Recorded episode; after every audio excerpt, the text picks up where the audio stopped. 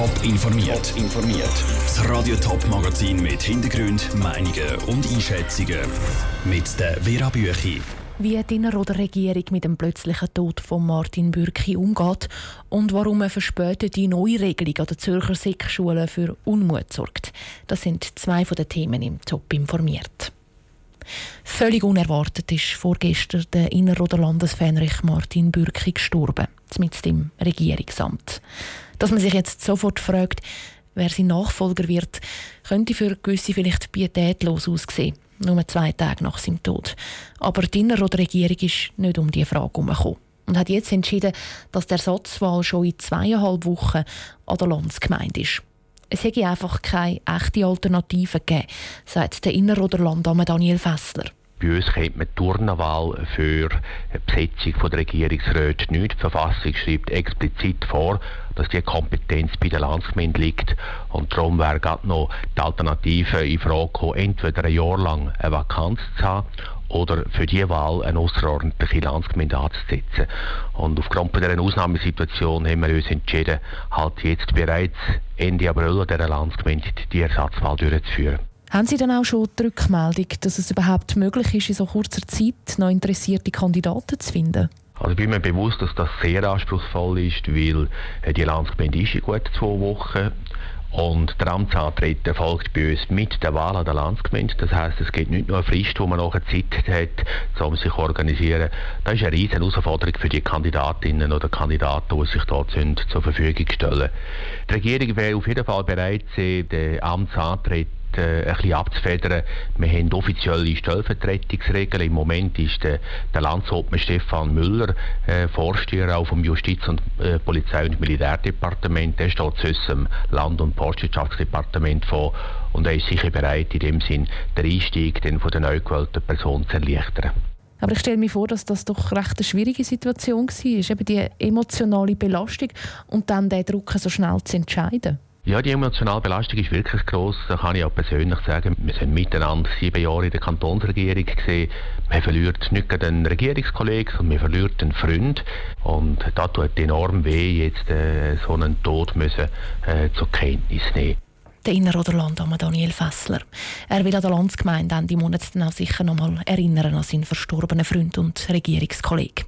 Als Landammer haltet er dann die Eröffnungsrede. Die Prüfungen für Skimi und andere Maturschulen sehen im Kanton Zürich in Zukunft alle gleich aus. Der Kanton hat beschlossen, dass für Langzeitgimis, Fachmittelschulen usw. So immer zur Hälfte die Vornoten zählen. Zur anderen Hälfte zählen die Noten aus der Aufnahmeprüfung. Die besteht aus einer schriftlichen Prüfung in Deutsch und Mathe. Die Vereinheitlichung kommt aber mit einem Jahr Verspätung. Und diese Verspätung hat Folgen.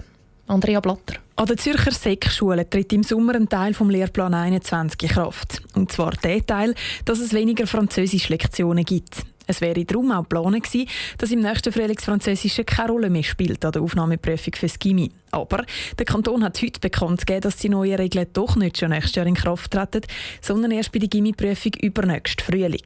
Natürlich in den ganzen ich sage, Vorbereitungsarbeiten, die man an der Sek macht, kommt das ganz schräg ein sagt der Kasper Vogel vom Verband der Zürcher Säcklehrer.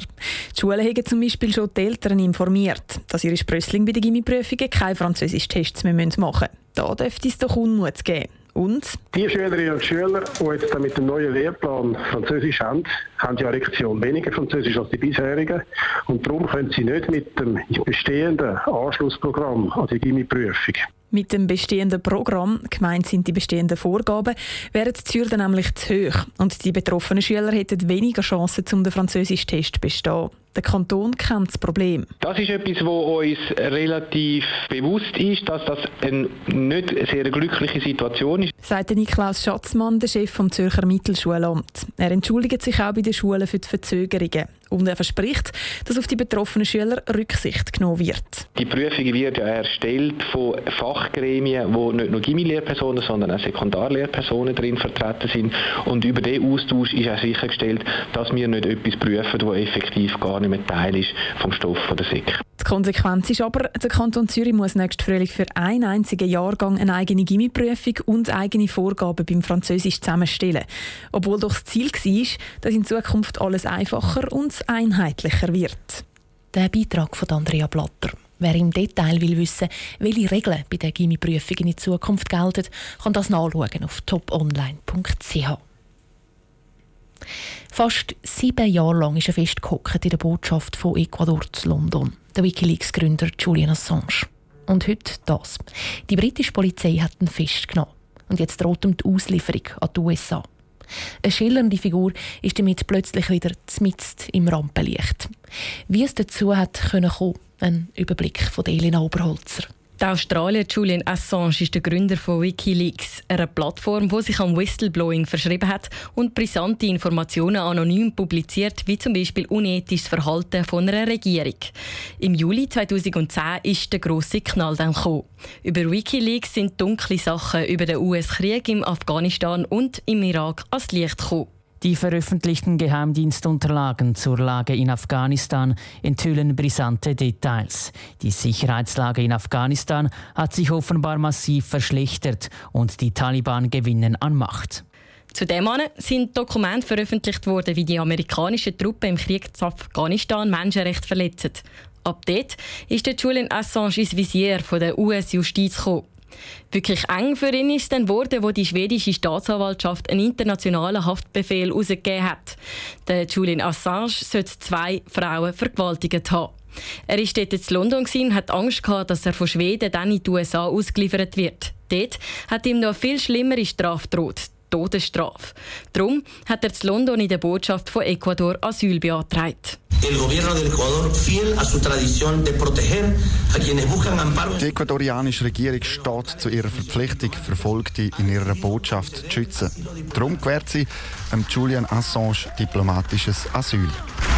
Al ciudadano Julian Assange Vier Jahre lang ist dann eher ruhig geworden im Fall von Julian Assange. Er ist in dieser Zeit immer noch in der Botschaft von Ecuador zu London festgeguckt. Dann ein knappes Jahr später. Breaking News now involving Julian Assange. Breaking News. Schweden hat die Ermittlungen gegen Julian Assange eingestellt. Es versammeln sich gerade immer mehr Leute vor der Botschaft zu London. Zu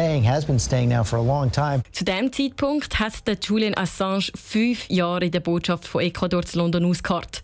Er hat die Staatsbürgerschaft von Ecuador bekommen und will auf Ecuador gehen. Zudem ist es jetzt nicht gekommen. Der Beitrag von Elena Oberholzer. Ecuador selber hat die britische Polizei in die Botschaft London hineingelassen. Mit der Begründung, dass der Julian Assange gegen die Auflagen vom diplomatischen Asyl verstoßen hat. Wie es jetzt weitergeht mit ihm, ist unklar. Top informiert, auch als Podcast. Mehr Informationen gibt es auf toponline.ch.